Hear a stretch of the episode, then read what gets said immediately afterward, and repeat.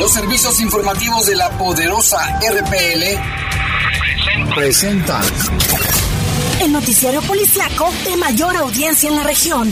Bajo fuego. Notas, comentarios y más. Jaime Ramírez, Lupita Tilano, Iván Rivera y Lalo Tapia. Trabajamos en conjunto para mantenerte informado de los sucesos más importantes ocurridos al momento. Ocurridos al momento. En Bajo Fuego, tu opinión es importante. Comunícate al 477-718-7995 y 96. WhatsApp 477-147-1100. En Bajo Fuego, esta es la información.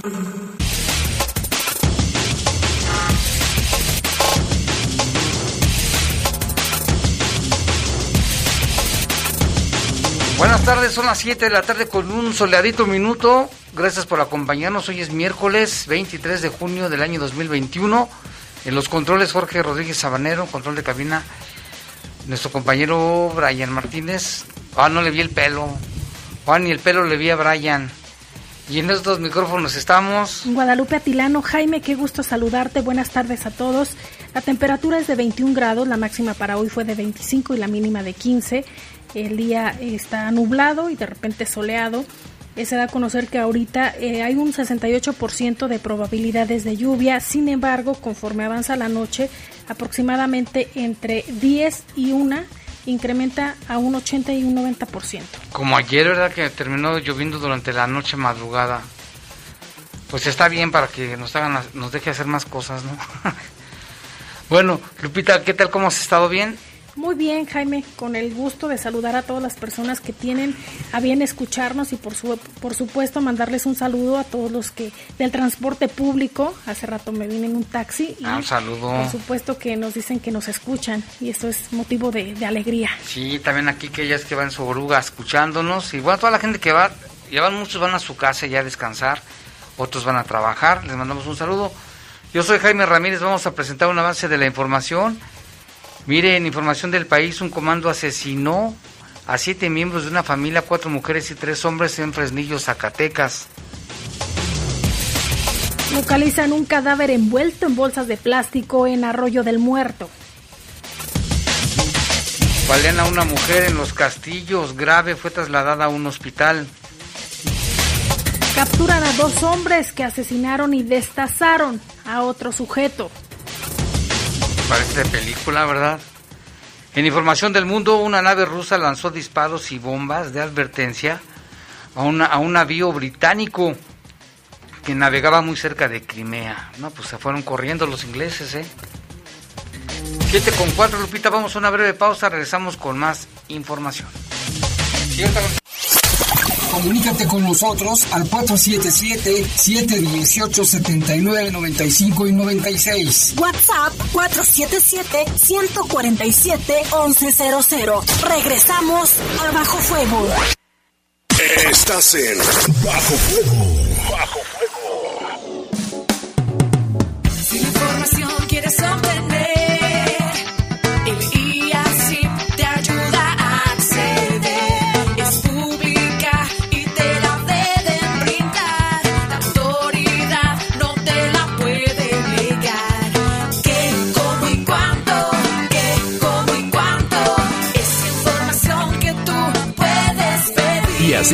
Instituto de Acceso a la Información Pública para el Estado de Guanajuato.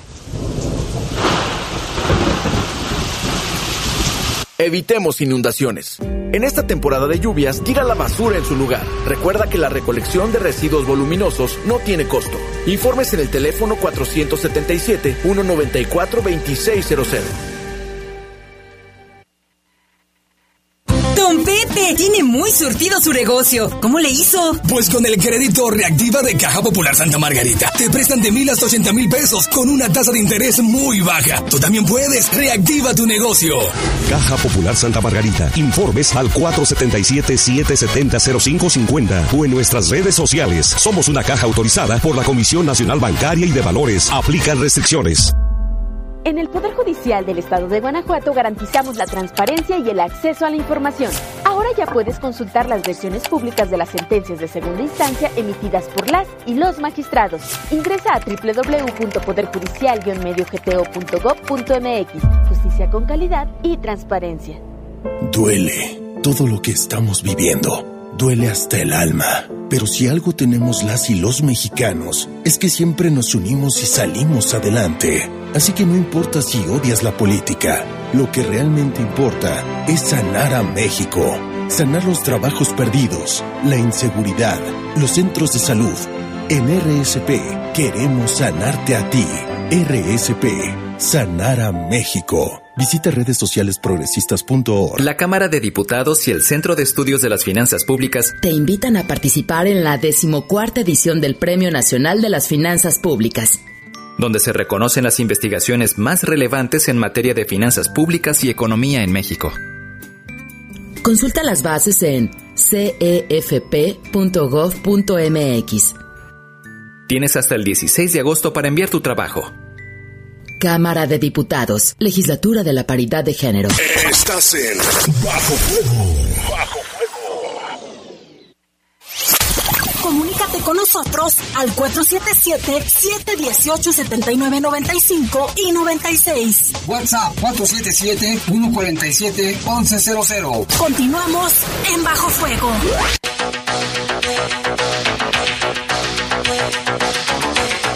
Son las 7 con 7, vámonos con información del país. Pues sigue lamentablemente la ola de violencia. Hoy en Fresnillo, Zacatecas, un comando armado ingresó a una vivienda ubicada en la colonia Las Flores y asesinó a siete personas, cuatro mujeres y tres hombres. Elementos policíacos localizaron dentro de la casa cinco niños bajo crisis nerviosa. Tras el reporte al 911, de inmediato se trasladaron elementos policíacos y paramédicos de la red de emergencias médicas de Zacatecas y del cuerpo de bomberos. Al ingresar a la vivienda, confirmaron que cuatro mujeres y tres hombres habían perdido la vida. Encontraron además a un hombre de 36 años de edad y a una mujer de 24 gravemente heridos por proyectiles de arma de fuego, por lo que fueron trasladados inmediatamente a un hospital. Policías municipales, estatales y de investigación realizaron una búsqueda de más personas heridas en la casa y dentro de una de las habitaciones localizaron a cinco niños que estaban encerrados y bajo crisis nerviosa. Declararon que hombres armados los obligaron a quedarse dentro del cuarto y después escucharon los balazos. Los menores fueron resguardados por las autoridades. Peritos de la Policía de Investigación de la Fiscalía General de Justicia comenzó con las investigaciones. Aseguraron la zona además de resguardar, resguardar los indicios balísticos. Elementos de la Secretaría de la Defensa Nacional implementaron un operativo de vigilancia en tanto se realizaban las diligencias. Personal del Instituto Zacatecano de Ciencias Forenses realizó el levantamiento de los siete cadáveres para trasladarlos a hacerle las pruebas de rigor. Imagínate esta escena, Lupita, otra masacre, siete, cuatro mujeres, tres hombres, dos más heridos y los cinco niños encerrados en un cuarto. Y también en Tamaulipas parece no cesar la violencia. Jaime se da a conocer por parte del fiscal general de justicia de aquel estado, el doctor Irving Barrios Mojica, eh, información de los avances que, que, llevan hasta ahorita del caso registrado de estos ataques perpetrados en los que 19 personas perdieron la vida el pasado 19 de junio. Vamos a escuchar las declaraciones. De lo anterior, se logró recolectar indicios para ser incorporados a las carpetas de investigación, destacando el aseguramiento de alrededor de 180 casquillos, en su mayoría del calibre 223 así como del 762, cinco armas largas, cuatro fornituras y diversos cargadores correspondientes al calibre 223 conocidos estos como R-15. De igual forma, se ha logrado el aseguramiento de cuatro vehículos, un Fusion color blanco, una Ford Ranger, una Nissan Murano, la cual fue robada momentos antes durante el desarrollo de, del evento criminal, así como una fotografía en color gris. De manera preliminar se puede establecer, a reserva de la continuidad de las investigaciones, que sujetos armados se desplazaron en un principio en al menos tres de los vehículos, dentro de los cuales ya han sido mencionados, cometiendo diversos eventos delictivos, entre ellos los homicidios mencionados.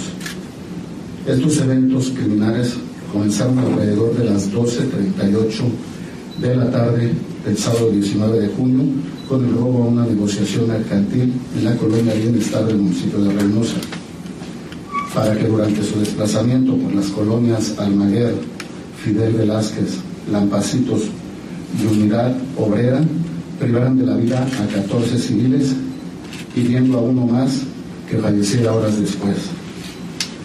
Dichos eventos delictivos fueron reportados a los números de emergencia, por lo que en atención a los mismos, elementos de la Policía Estatal se abocaron a la persecución de los sujetos involucrados, por lo que alrededor de las 13-15 horas se suscitó un enfrentamiento entre sujetos armados y elementos de la Policía Estatal, donde fallecieron un probable responsable, resultando herido otro más que se encuentra en calidad de detenido y se liberaron en este evento a tres personas privadas de su libertad.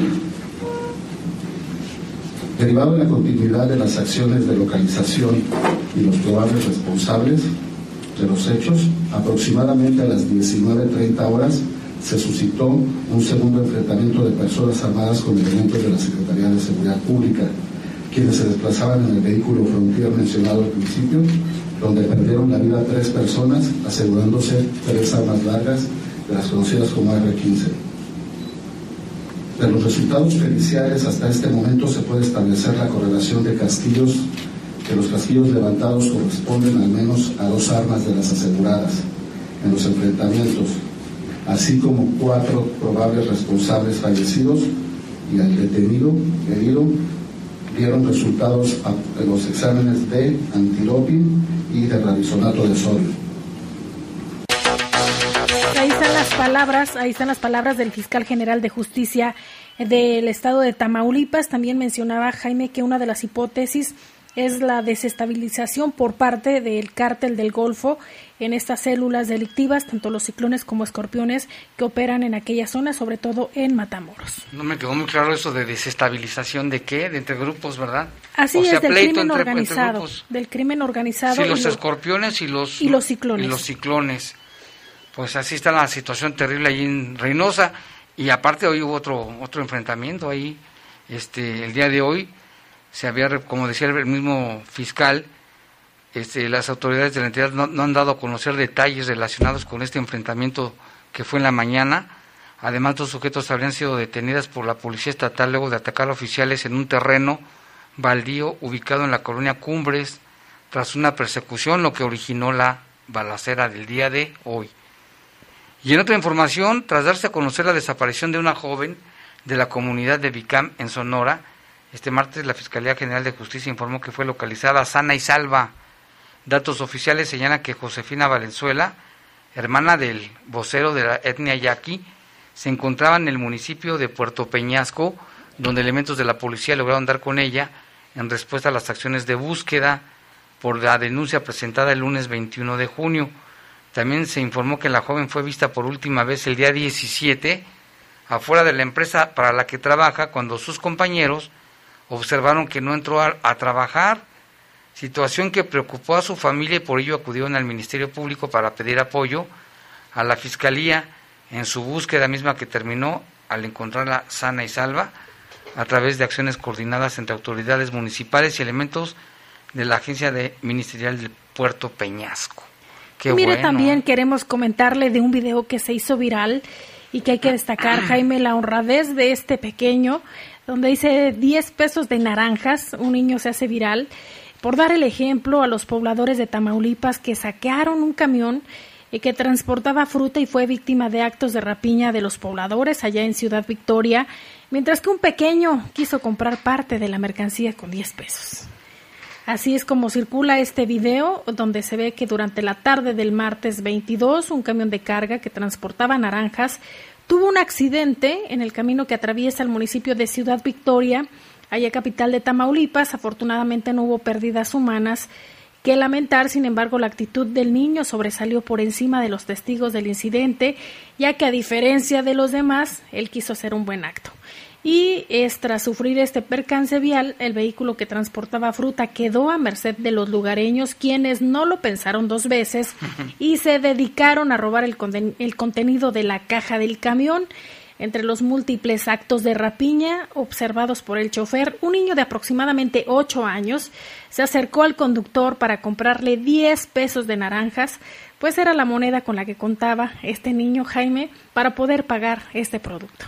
Sí, el chofer le dijo que se las daba peso, pero dijo, no, no pagues nada. Dijo, no, sí, yo, yo les quiero pagar, no me la quiero robar. Fíjate qué ejemplo de un niño.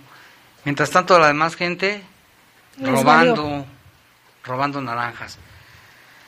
Y en información del mundo, una nave de guerra rusa efectuó disparos de advertencia y un avión lanzó bombas este miércoles para obligar a un destructor británico a abandonar las aguas del Mar Negro cerca de Crimea el Ministerio de Defensa de Rusia informó que el barco navegaba en aguas territoriales rusas.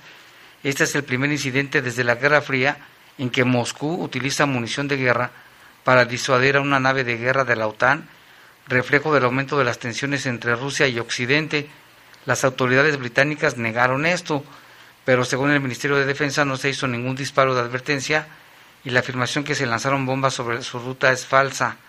Según el gobierno británico, el barco estaba haciendo un cruce sin ninguna mala intención por aguas territoriales ucranianas. Por su parte, el Ministerio ruso dijo que su nave de guerra efectuó disparos y después, eh, después de que el destructor ignoró la advertencia, dijo que un bombardero ruso este, dejó caer cuatro bombas delante de la nave británica para persuadirla para que cambiara de rumbo y minutos después el buque británico dejó las aguas rusas de acuerdo con la, el Ministerio de Defensa. Los británicos dicen que no es cierto, los rusos dicen que sí, quién sabe, pero bueno, son tensiones de todos modos. Y, también el Papa Francisco recibió un hombre disfrazado del hombre araña. Esto fue en la audiencia general con los fieles que tiene lugar todos los miércoles en el patio de San Damaso, allá en el Vaticano. Spider-Man entregó al pontífice su máscara de superhéroe y reveló su identidad. Se trata de un joven italiano de 28 años, fundador de una asociación de voluntarios que se disfrazan de famosos personajes de cómics para visitar a los niños en hospitales. Este hombre araña además acudió eh, la tarde de hoy eh, precisamente al área de pediatría del Policlínico Agostino allá en Roma con la banda musical de la Policía del Estado italiana para arrancar una sonrisa a los pequeños que se encuentran hospitalizados, Jaime pues qué bueno esta una, una buena noticia, ¿no? Y este hombre araña fue a visitar al Papa, lo recibió y bueno, pues se dice que en el interior del palacio y en la plaza, ah, se realizan ahora las misas ahí en ese patio y no en San Pedro para reducir el riesgo de contagios. Y es que sí, aquí también en León, en México, hay muchas personas que se disfrazan de superhéroes y participan en maratones, en competencias y van a los hospitales. Qué bueno, ¿no? Y aquellas personas de fundaciones, Jaime, que año con año, el Día del Niño, el Día de Reyes, llevan juguetes al área de oncología, ah, al hospital pediátrico, también al hospital de alta especialidad, y que los niños en medio de su enfermedad también dibujan una sonrisa. Hay que disfrazarnos, de que Batman y Batichica. Vamos a una pausa, regresamos con más información.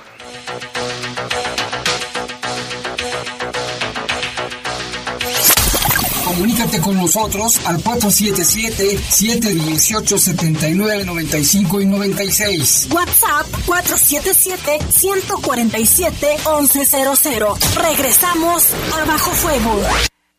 Estás en Bajo Fuego. Bajo Fuego. El Programa Nacional de Vacunación COVID-19 se realiza en diversas etapas en todo México y en la CNDH estamos atentos para que todas las personas sean vacunadas. Si sufriste discriminación o te negaron la vacuna sin justificación, comunícate al 800-715-2000, donde te orientaremos al respecto. Recuerda que el acceso a la vacuna es un derecho y debe estar garantizado para todas las personas. Comisión Nacional de los Derechos Humanos, defendemos al pueblo. A través de los años hemos evolucionado, desde colegios electorales, tribunales de lo contencioso, el TRIFE, hasta llegar a lo que es ahora el Tribunal Electoral del Poder Judicial de la Federación, instancia que tiene la última palabra en materia electoral. El Tribunal Electoral ha sido parte de la consolidación de nuestra democracia. Tribunal Electoral del Poder Judicial de la Federación. 25 años protegiendo tu elección. La vacuna contra la COVID-19 es segura, universal y gratuita. Nadie puede vendértela ni pedirte dinero para que te la pongas. Si necesitas denunciar a una persona servidora pública, visita sidec.funcionpublica.gov.mx o llama al 911. Cuidémonos entre todos. Vacúnate y no bajes la guardia. Gobierno de México.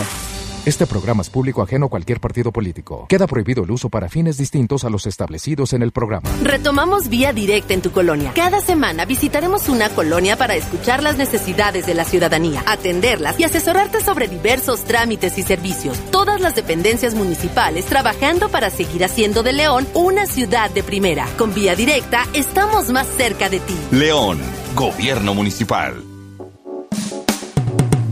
Si la información quieres obtener,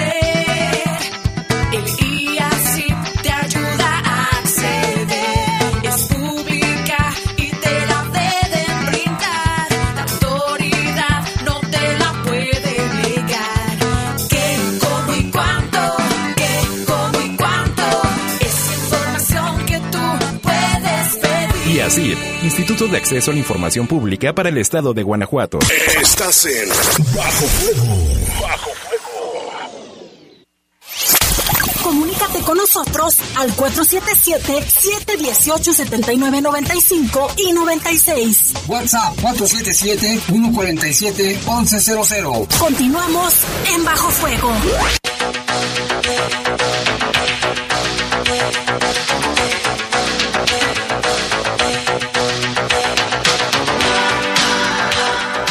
Con 22 de la tarde y tenemos aquí la visita y le damos la bienvenida al estudio a Víctor Avendaño de tu prepa en un solo examen. ¿Qué tal, Víctor? Buenas tardes. Claro que sí, muy buenas tardes, muy contento de estar aquí en el programa, Jaime, muchas gracias por el espacio. ¿Qué noticias nos traes, Víctor? Pues excelentes para todos aquellos que no han terminado la preparatoria todavía, pues bueno, mucha atención, si usted que nos escucha tiene 18 años o más, sin límite de edad. Pues bueno, este programa Tu Prepa con un solo examen es precisamente para apoyarlos a todos aquellos que en su momento no la terminaron por cuestiones económicas, de salud o familiar. Por la pandemia. Exactamente. De hecho, más bien a raíz también de la pandemia se ha incrementado esta modalidad, tu prepa con un solo examen, ya que no necesitas acudir ni a clases ni a cursos, es decir, se te entrega tu material completamente contestado y desde casa te puedes estar preparando. No necesitas acudir este a clases o algo por el estilo, desde la seguridad sin salir de casa te puedes estar preparando y terminar tu prepa con un solo examen. Pues qué, qué importante y que eh, hay que aprovechar las oportunidades que nos llegan, ¿eh? Exactamente, así que, pues bueno, porque muchas veces lo ocupamos, eh, se presenta la oportunidad de un mejor trabajo, un ascenso, o bien pues para ingresar a la universidad, pero nos falta el certificado de preparatoria. Así que si usted que nos está escuchando ya le urge terminar la prepa, pues bueno, tome su teléfono, mándenos un WhatsApp en este momento con la palabra prepa al 477-715-1555, repito, 477-715-1555 y así como es sencillo mandar un WhatsApp, como le vamos a entregar una guía de estudio ya contestada, así de sencillo es terminar la preparatoria con este programa sin acudir ni a clases ni a cursos. ¿Y por qué es tan fácil? Porque la guía está diseñada precisamente para personas que ya la dejaron la escuela hace 10, 20, 30 años atrás y que a veces tienen el temor de que se les va a dificultar porque ya no se acuerdan de muchas cosas. No, no, no, nada de eso. La guía está diseñada precisamente para todo ese tipo de personas. Mientras sean mayores, ya actualmente de 18 años, aplican al programa. Pueden tener 30, 50, más de 80 años, no importa. Solamente que realmente necesiten terminar la preparatoria. Ahí está el teléfono 477 715 1555, repito, 477 715 1555 y con la guía de estudio que ya está contestada se van a preparar correctamente. Que tienen que hacer únicamente mandar un WhatsApp. Exactamente, o si vía, se van a comunicar vía telefónica, ya se les sugiere que lo hagan el día de mañana de, en- de 8 de la mañana a 3 de la tarde.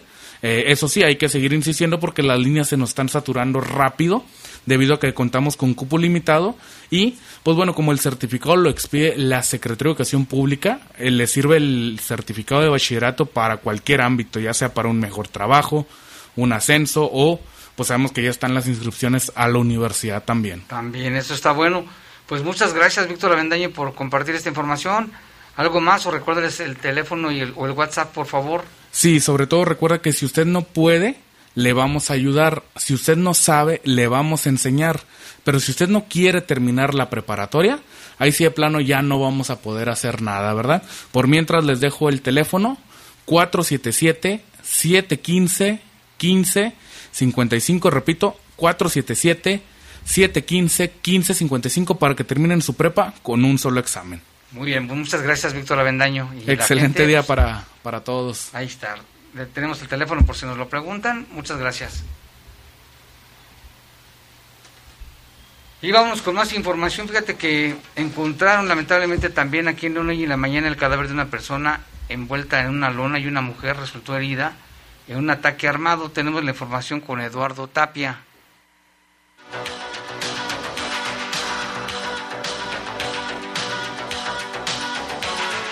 ¿Qué tal? Muy buenas tardes a todo el auditorio y a todos ahí en cabina. Pues sí, el día de hoy por la mañana, cerca de las 7, se reportó la localización de un cuerpo. Hasta el momento no se ha confirmado si es hombre o mujer.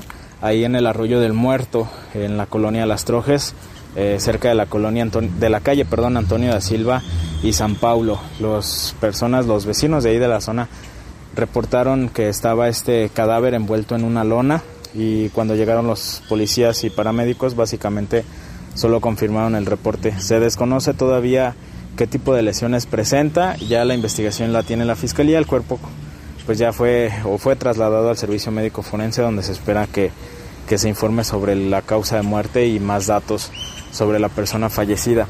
También cerca de las 10.30 de la mañana en la calle Castillo Chico de la colonia Arboledas de los Castillos se reportó una agresión en contra de una mujer de 31 años de edad, identificada como María Silvia de 31 años. Como decimos, eh, esta persona estaba en su domicilio y aparentemente llegaron al menos dos hombres, preguntaron por su pareja y al no poder dar una referencia sobre él o no poder dar sobre su paradero le dispararon en dos ocasiones. Ella fue llevada a la estación de bomberos que está ahí muy cerca de, de donde se dio la agresión y de ahí la ambulancia la trasladó a un hospital donde su estado de salud se reportaba grave a consecuencia de los dos disparos que sufrió en el estómago. De los responsables no se sabe su paradero, no se tienen mayores características y a pesar de que hubo operativos pues no hay, no hay ninguna persona detenida. Es la información que se tiene hasta el momento de estos dos casos registrados el día de hoy. Muy buenas tardes. Oh, buenas tardes. Y miren, Salvatierra, eh, también hay información. Se da a conocer que por haber decapitado y desmembrado a un hombre para después arrojar sus restos a un canal de riego, fueron capturados Eduardo, alias El Marro, y Jesús, mejor conocido como El Bao. El crimen lo cometieron el 8 de mayo del presente año, pero hasta hoy elementos de la Agencia de Investigación Criminal lograron cumplimentar la orden de aprehensión que existía en su contra. Ambos sujetos fueron llevados a audiencia ante un juez, eh, quien también eh, aportó eh, datos importantes fue el agente del Ministerio Público, Jaime, eh, respecto a este caso. Señalan que ambos sujetos fueron llevados a audiencia. El Ministerio Público, pues apo- eh, la gente aportó información, se les imputó el delito de homicidio calificado en agravio de Jesús Noé, lo que determinó que fueran vinculados ya a proceso penal con prisión preventiva como medida cautelar. Se da a conocer que, de acuerdo a los hechos, cerca de las 17 horas del mes pasado, Eduardo se encontraba en su domicilio ubicado en la colonia Álvaro Obregón de esa ciudad. Y cuando ahí al lugar llegó Jesús llevando al ofendido con engaños. Al ingresar al inmueble, la víctima fue sometida y el vaho con una navaja lo lesionó a la altura del pecho y estómago. No conforme con ello, le cortó el cuello hasta decapitarlo. Posteriormente, se, se seccionaron así, mire, seccionaron el cuerpo y lo arrojaron en un bordo, ahí en un canal de riego, cerca de las calles Camelina y Cedro, en la colonia División del Norte de esa ciudad, como le mencionamos, en el municipio de Salvatierra. Híjole, qué peligrosos, ¿no? Muy peligrosos. También otra información, ¿se acuerda del Cebollas que habían detenido? Pues ya otra vez se enfrenta a un nuevo proceso penal, imputado por un agente del Ministerio Público por los delitos de homicidio y homicidio en grado de tentativa, en hechos ocurridos el 23 de febrero pasado en la colonia San Marcos, aquí en León. Este sujeto, Héctor alias el Cebollas, es probable responsable eh, del homicidio de Juan y tentativa de homicidio de un menor de edad a quienes les disparó con arma de fuego. Esto fue la noche del 23 de febrero de este año. El Cebollas llegó a la calle Luis Long con pistola en mano y al tener a la vista a Juan le accionó repetidas ocasiones provocándole lesiones que le causaban la muerte y en el ataque una víctima menor de edad resultó con heridas que pusieron en riesgo su vida. Cabe mencionar que el Cebollas ya había sido vinculado a proceso por el delito de homicidio calificado en agravio de una víctima en hechos ocurridos el 25 de febrero en la misma colonia allí en San Marcos y ahora enfrenta otro proceso penal, o sea que no la tiene tan fácil este famoso Cebollas. Y hay más en los seguimientos de la Fiscalía, Jaime. Eh, dan a conocer que la madrugada de hoy tomaron conocimiento por parte de esa dependencia estatal sobre el ingreso de dos personas. Se trata de una mujer y un hombre, los cuales eh, llegaron eh, a un hospital. fueron ingresados graves, Jaime. los hechos ocurrieron en la calle Régulo, esquina con la Creta de la colonia Horizonte Azul. Se recabaron diversos indicios, fueron eh, procesados para su análisis y en tanto ya se llevan a cabo las indagatorias correspondientes para esclarecer estos hechos. Y en Irapuato también se tuvo conocimiento de que en la calle Chicaltongo, esquina con Aztlán, ahí reportaban personas heridas por arma de fuego en la colonia 12 de diciembre, quienes presentaban heridas. La Fiscalía General del Estado tiene en curso una investigación por el delito de homicidio en agravio de cuatro personas de sexo masculino como resultado de disparos de arma de fuego en esas calles y Boulevard J. García y calle Legaria en hechos reportados a las 21.16. Los tres finalmente murieron ayer. Se asuma a la hora también de violencia que está golpeando al municipio de Irapuato. Y el uso de la tecnología y una vez más el trabajo que realiza la, la policía aquí en el municipio de León llevó a cabo como resultado la detención de dos hombres por daños a una tienda Evara. Esto fue a las 2 con 15 minutos del miércoles cuando el C4 recibió una activación de alerta en este súper ubicado en Boulevard Hilario Medina y Agustín Telles Cruces de la colonia Unidad Deportiva 2. Ahí señalaban, Jaime, que reportaban este hecho y de, inmediato se se realizó un operativo, acudieron los oficiales de policía del distrito de Ibarrilla. Mientras tanto, el personal del C4 comenzó con el monitoreo de las cámaras de videovigilancia y se tuvo a la vista a dos hombres en el lugar que causaron daños al establecimiento. Al arribo de la unidad se percataron que el comercio presentaba un boquete de aproximadamente 30 por 40 centímetros esta grabación ayudó a los policías a buscar a los presuntos responsables. Luego de realizar un operativo de búsqueda por la zona, tuvieron a la vista a estos sujetos que coincidían con las características proporcionadas en cuanto a la vestimenta y algunos de los rasgos físicos eh, que aparecían precisamente Jaime ahí en la grabación que tomó el, el C4. Por este motivo se realizó una revisión y se les pudo asegurar un mazo y un cincel. Los hombres fueron identificados como Rubén de 34 años y Alfredo de 35, quien cuentan con 13 registros en el área de control de detenidos por diversas causas. Fueron ya detenidos y puestos a disposición del Ministerio Público. Y bueno, pues el fiscal hoy habló sobre el caso de la masacre en Salvatierra y también del caso Brandon. ¿Se acuerda de este joven que salió de un antro en la calle Madero? Pues también habló sobre estos casos. Nuestro compañero Jorge Camarillo tiene la información. El fiscal general de Guanajuato, Carlos Amarripa, informó que van de manera aplastante contra los delincuentes responsables de la masacre de Salvatierra.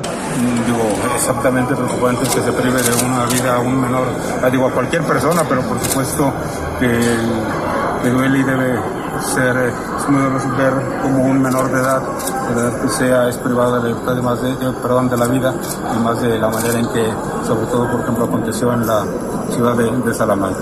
Desde luego que por ello habremos de, de esclarecer el caso y desde luego que la reacción de el Estado, y me refiero no nada más a la entidad, sino al Estado como ente, tiene que tener una reacción contra los delincuentes eh, de manera aplastante. contra ¿Cuántos ellos. estarían implicados en esta masacre de Salvatierra? ¿Cuántos responsables y cuántos estarían detenidos? Son varios. eh, no, no quiero adelantar más datos. Tenemos un gran avance de ello y, por supuesto, en realidad los datos que tenemos es, es parte de la investigación, es parte del resguardo que te- de la discrecionalidad con la que tenemos que actuar. Carlos Amarripa destacó que por cada carpeta de investigación que se apertura por narcomenudeo es competencia del fuero común. Explicó que por eso León aparece en los primeros lugares ya que están atacando este delito al nivel nacional.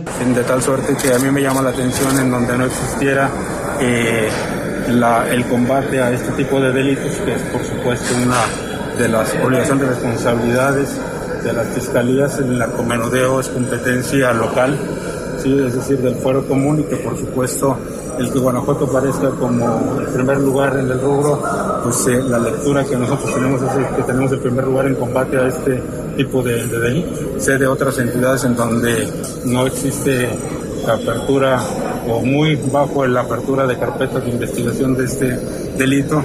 Informó además el fiscal de Guanajuato, Carlos Amarripa, sobre el caso de la muerte de Brandon y dijo que ya tienen el recorrido exacto que hizo el auto de alquiler y además ya se tiene localizado a los conductores. Informó para el Poder de las Noticias Jorge Camarillo. Camarillo por esta información.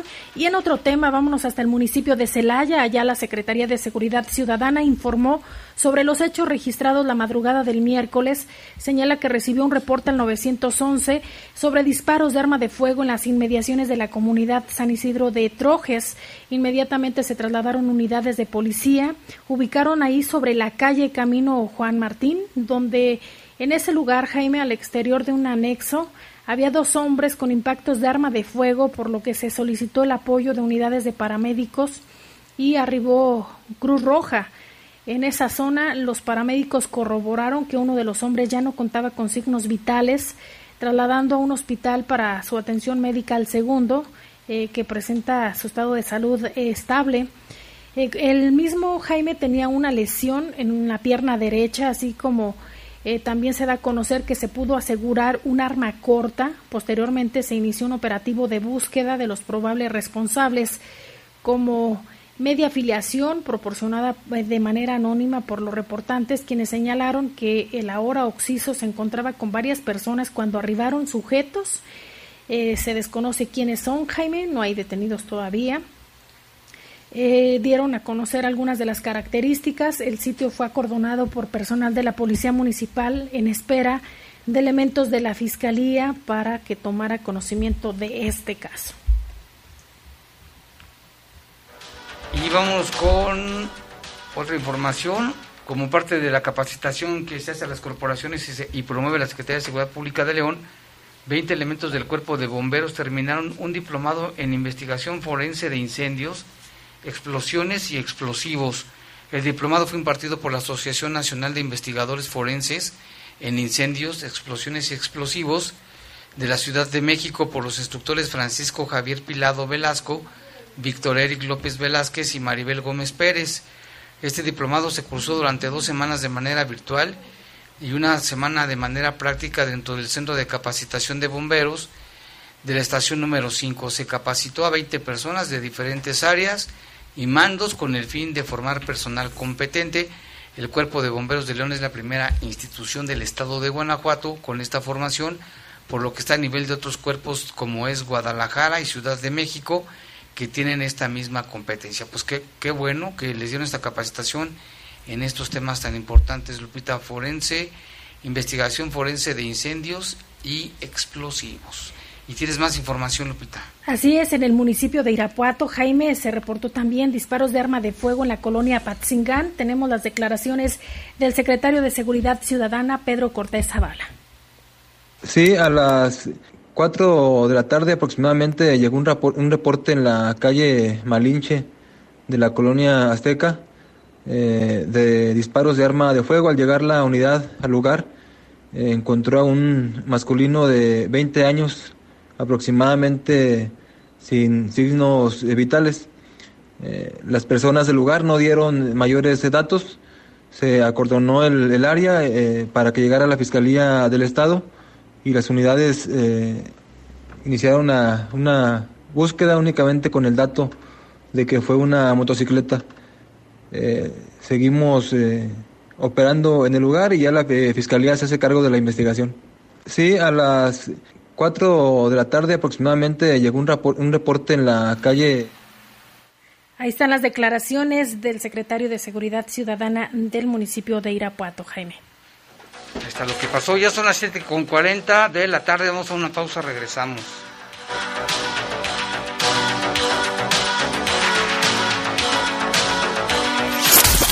Comunícate con nosotros al 477-718-7995 y 96. WhatsApp 477-147-1100. Regresamos a Bajo Fuego. Estás en Bajo Fuego. Bajo Cada segundo en algún lugar, alguien necesita sangre. En situaciones de emergencia como la actual pandemia de COVID-19, todas y todos debemos tener acceso a transfusiones de sangre segura cuando se necesiten. Tu donación puede salvar tres o más vidas. Infórmate al número 55 63 92 22 70. Dona sangre por amor a la vida. Centro Nacional de la Transfusión Sanguínea. Secretaría de Salud. Gobierno de México.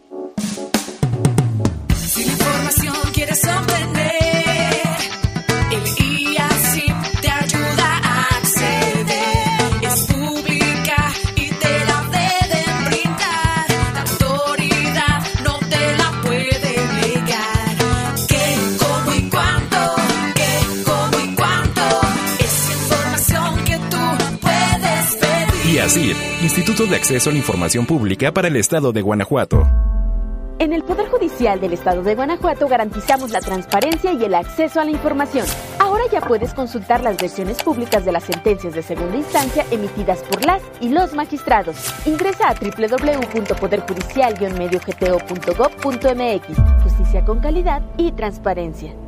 Retomamos Vía Directa en tu colonia. Cada semana visitaremos una colonia para escuchar las necesidades de la ciudadanía, atenderlas y asesorarte sobre diversos trámites y servicios. Todas las dependencias municipales trabajando para seguir haciendo de León una ciudad de primera. Con Vía Directa estamos más cerca de ti. León, Gobierno Municipal. En el Poder Judicial del Estado de Guanajuato garantizamos la transparencia y el acceso a la información.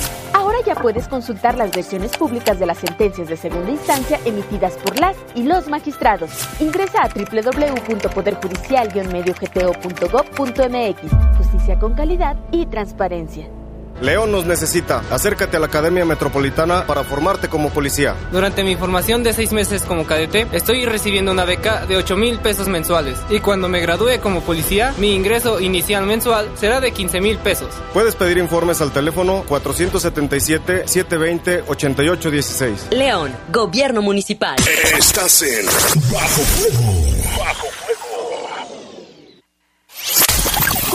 con nosotros al 477-718-7995 y 96. WhatsApp 477-147-1100. Continuamos en Bajo Fuego. 7 con 44 minutos y bueno, ya tenemos en la línea telefónica a la licenciada Alessandra Delgado. Ella es asesora del Instituto de Defensoría Pública Federal y le saludamos. ¿Qué tal, licenciada? Buenas tardes. Hola Jaime, buenas tardes. Oiga, licenciada, pues aquí estamos Lupita y yo a la orden y hoy nos va a platicar sobre este tema, casos en los que procede la cancelación de crédito hipotecario de Infonavit, que es muy importante y mucha gente no lo sabe. Si nos lo quiere explicar, por favor. Bueno, casos de cancelación y casos de prórroga, que Y son supuestos distintos, pero van de la mano. En otra ocasión ya habíamos platicado sobre las distintas formas que hay para terminar un crédito hipotecario adquirido con el Infonavit, pero en esta ocasión me quiero centrar en los casos cuando una persona tiene un riesgo de trabajo, una enfermedad que ya le imposibilita trabajar y tener ingresos para poder eh, seguir cumpliendo con sus obligaciones ante el Infonavit. Entonces, en ese tipo de, casos, este, primero, eh, por regla general, viene una prórroga. Es decir, cuando una persona tiene un- una incapacidad total permanente o una incapacidad este, parcial permanente, las incapacidades provienen cuando el trabajador sufrió un riesgo de trabajo. Aquí hay que identificar eso. Eh, la incapacidad cuando proviene de un riesgo de trabajo o una invalidez cuando proviene de una enfermedad. Entonces, cuando una persona, cuando un trabajador tiene un riesgo de trabajo, puede tener dos consecuencias. Una incapacidad total permanente, que es cuando de plano ya no tiene eh, posibilidad de tener un, un trabajo porque perdió todas sus facultades o aptitudes para, para laborar, o bien puede ser una incapacidad parcial permanente, que esto es cuando sí quede afectado por el riesgo de trabajo, pero no totalmente, sino en un porcentaje que quizás sí me va a permitir trabajar, pero en una actividad diferente a la que venía desempeñando y con un salario distinto.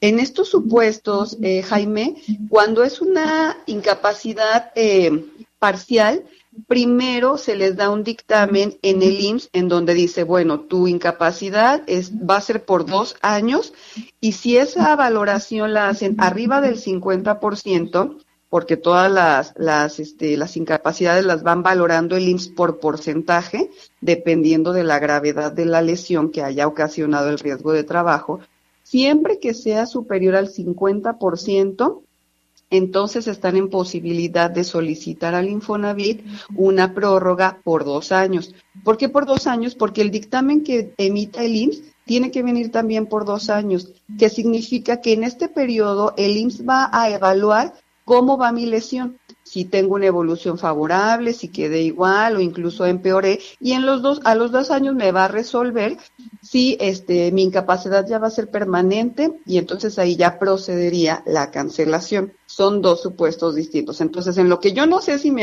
si mi, si mi lesión o si mi enfermedad va a ser definitiva, bueno, tengo derecho a, un, a una prórroga, tanto en, en el IMSS, digamos, un dictamen eh, provisional de dos años, que es el que me va a servir a su vez para el Infonavit. Van de la mano. Entonces, en cuanto en el IMSS a mí me reconozca una incapacidad superior al 50%, con eso yo puedo ir al Infonavit a solicitar mi prórroga por dos años. Es decir, durante dos años no estoy obligado a pagar mi crédito hipotecario y no se me van a acumular intereses. A los dos años, si este, si mi lesión sanó, pues el IMSS me puede dar de alta y en ese entonces yo, este, se me termina también mi prórroga en el Infonavit y entonces ya empiezo a pagar otra vez. Pero si no sané, si mi lesión se igua- siguió igual o incluso empeoró y me dan un, un, este, una nueva valoración, que ahí ya procede la pensión en el IMSS, por eso te digo que va de la mano, ahí ya estoy pensionado por incapacidad o por invalidez, porque como ya no voy a sanar, o sea, si durante estos dos años ya no mejoré ni nada, pues entonces ya me tienen que pensionar, y si esa pensión este, en los casos de, de invalidez es superior al 50%, entonces ya no voy a solicitar la prórroga al Infonavit, ya voy a solicitar la cancelación. Es decir, que me perdonen todo lo que les debo porque ahí ya entra el autoseguro para ese tipo de casos y ya no les debo nada. Pero son dos momentos. Entonces es, es importante que la gente sepa esto porque a veces tienen una, una pensión provisional y quieren ya ir a cancelar el crédito y no es así. Primero aplicaría la prórroga y a los dos años aplicaría, de ser el caso, la cancelación del crédito. ¿Se les puede hacer otra prórroga por otros dos años? Fíjate que yo he visto que a veces el IMSS, en lugar de, de emitir una nueva, una pensión ya definitiva, se la pasan como emitiendo prórrogas. Ah, ok. Entonces, este, en ese caso más bien lo que hay que combatir primero, pues es ese dictamen del, del IMSS para decirle, oye, no, ya pasaron mis dos años, a mí ya resuélveme porque no me puedes traer con prórrogas. Más bien, ya resuélveme si me vas a mandar a trabajar dándome de alta o si me vas a pensionar. Porque eh, eso, eso significaría que yo también, ¿qué es lo que voy a ejercer en el, en el Infonavit, no? O sea, lo ideal sería que si ya no mejoro, pues ya meto de una vez la cancelación, ya para no irme sí, con no. prórrogas. porque de hecho la ley del Infonavit solamente maneja una prórroga por dos años y ya después la cancelación, que así debería de, de venir en el, en el IMSS también, una este, pensión provisional por dos años y ya después la definitiva. Así está la ley. Exactamente. Ya si ellos se ponen de acuerdo para otra prórroga, pues es cosa de ellos, pero pues en este caso yo creo que está bien, ¿no? Si en dos años eh, la persona se está mal o, o empeoró, pues ya definitivamente la cancelación. Sí, porque eso significa que ya no va a poder este, tener recursos suficientes para cumplir con esta obligación y eso viene de una eventualidad, como te decía al principio, derivada de un riesgo de trabajo o bien de una enfermedad, pero cualquiera de estas dos situaciones fueron posteriores a cuando yo adquirí el crédito. Entonces, por eso está el, el seguro que yo contrato al momento de contratar también mi crédito hipotecario, porque pues yo no sé si el día de mañana tendré un accidente o una enfermedad que ya no me va a dejar trabajar y eso me va, me va a impedir que yo siga cumpliendo con mis obligaciones ante el Infonavit. Entonces, por eso son estos seguros, por eso son estas, estas circunstancias. Nada más que ahí, este, donde entra la defensoría, es que muchas veces la gente ya tiene su dictamen, ya tiene su pensión, va y hace el trámite al Infonavit y por ahí se las empiezan a hacer un poquito largo, cansado el trámite y en esos momentos pueden acudir a la defensoría con nosotros y nosotros les auxiliamos a hacer su trámite que incluso puede llegar a un juicio, a un juicio ordinario civil donde se demanda al Infonavit, ya sea por la prórroga o por la o por la cancelación y este y ya sería un juez el que obligue al Infonavit a otorgarle o la prórroga o la cancelación. ¿Y qué tan frecuente es este tipo de situaciones, licenciada, que ustedes atiendan ahí, por ejemplo? Pues lamentablemente sí son frecuentes, que no deberían de ser, porque en realidad es un trámite que se debe de hacer directamente el trabajador con el Infonavit, pero este el Infonavit luego tiene tanta gente o no este o el o la persona no sabe llevar los documentos que le piden o muchas veces los trámites son por, Infonatel y donde donde el trabajador tiene que subir en formatos PDF, cuestiones que ya se les complica a, a personas que no están acostumbrados a trabajar con este tipo ya de tecnología. Entonces ahí se les atora su trámite. O muchas veces es, eh, no sé si desconocimiento de los trabajadores del, del, del Infonavit o por qué se la niegan cuando cumplen los requisitos. Entonces, este, ya sea para, para una cuestión u, u otra, pues en la Defensoría los podemos auxiliar. Ok, mira, aquí nos llama una persona, licenciada. ¿Sí? Eh, no nos da su nombre, pero nos, nos dice, dice, buenas noches, dice, esta de esta des- discapacidad, ¿para qué implica? ¿Solo es para el Infonavit o para varios recursos? Así dice, yo perdí mi pierna y perdí mi vista y la verdad pues me quedé con unas deudas, pero no sé qué pueda hacer en el caso, pues creo que ayuda no tengo de ningún lado de este de este de esta petición. Varia gente necesito que alguien me, me apoye mm, porque dice, "Ay, no lo entiendo bien, dice que, que me apoye, pero no no me apoyan, pero aquí estamos de todos modos echándole ganas y repito, estoy sin vista y sin una pierna, me quedé endeudado con varias cosas, ¿qué puedo hacer si procede ahí que me condonen las deudas o no? Dice que si es solo para Infonavit o por lo que entiendo, él tiene deudas en, en otras en otras situaciones, licenciada. No, pues es que las deudas ya dependerán con qué las garantizó. O sea, si por ejemplo él tiene una deuda derivado de que firmó un pagaré, pues ahí va a ser este difícil que pueda oponer como excepción esta situación que a lo mejor humanamente es muy válida, no sé, que ya no puede trabajar por su enfermedad o por una discapacidad o por, cual- por cualquier cosa, pero ahí ya son otras reglas. El caso del que yo les estoy hablando es para trabajadores que estén afiliados al IMSS y en consecuencia hayan tenido la oportunidad de sacar un crédito con el Infonavit. ¿Por qué? Porque no pueden ir a pedir una prórroga y una cancelación al Infonavit si no tienen el dictamen emitido por el IMSS. Claro. Entonces necesariamente tendrán que tener el reconocimiento del IMSS de que son este, incapacitados o ya tienen una invalidez en cierto porcentaje este, para que pueda aplicar eh, en el Infonavit también. Pero en el caso del señor, pues habría que ver cuál es el origen de la deuda, con qué lo garantizó, si existe un contrato, etcétera, para ver si en alguno de esos contratos tiene una cláusula de autoseguro similar a la que manejan en el Infonavit. Que, que vaya o o hable con ustedes este para ver su caso en concreto, ¿verdad? Sí, exacto. Ahorita le damos el teléfono. También nos preguntan aquí que si esto aplica también para el Fobiste. Sí, el FOBISTE también este, maneja cláusulas de autoseguro. Igual, básicamente es, es muy similar en casos de igual de riesgo de trabajo o de, o de invalidez. Entonces, este, si es su caso, pues igual puede acudir directamente ahí a la, a la oficina para checar sus papeles, para ver si ya tienen un dictamen o si ya tienen una resolución y hacer el trámite correspondiente. Muy bien. Aquí también preguntan, dice, buenas tardes, yo traspasé mi casa hace 12 años y no está pagando, no se está pagando como quedamos al que le traspasé la casa, el pago era de 820 pesos y nada más da 500. Ante un notario quiero saber si es válido o no, porque me dice un licenciado que sí tiene que renovarse cada cinco años y no hemos hecho caso de nada y que además debe tres mil pesos de predial. Esta persona, ¿qué puede hacer? Ahí hay que checar cómo hizo el traspaso, porque en realidad eh, yo he visto que la gente suele hacer este tipo de, de convenios, pero por fuera, sin avisarle al Infonavit. Entonces, para el Infonavit es acreditado al que le prestó el dinero para construir o para sacar su, su casa. Si él ya quiso hacer un contrato por fuera con un tercero y este tercero no le responde, ahí tendrá que pelearse con ese tercero, pero con el Infonavit él seguirá siendo el acreditado.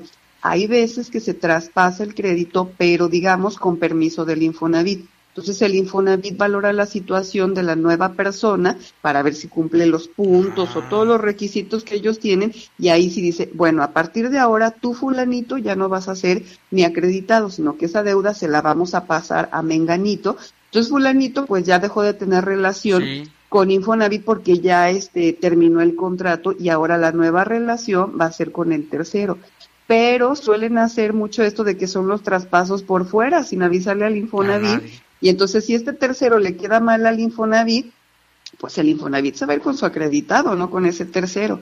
Y entonces, más bien la relación o lo que se tendría ahí que pelear es el incumplimiento de este contrato celebrado ante un notario, pero entre estas dos personas. Ok. Aquí nos preguntan su teléfono, licenciada, que dónde la pueden localizar. Te doy el de la oficina y te doy mi celular. El de la oficina es el 7, bueno, ya todos creo que se marca 477, aunque no sea celular.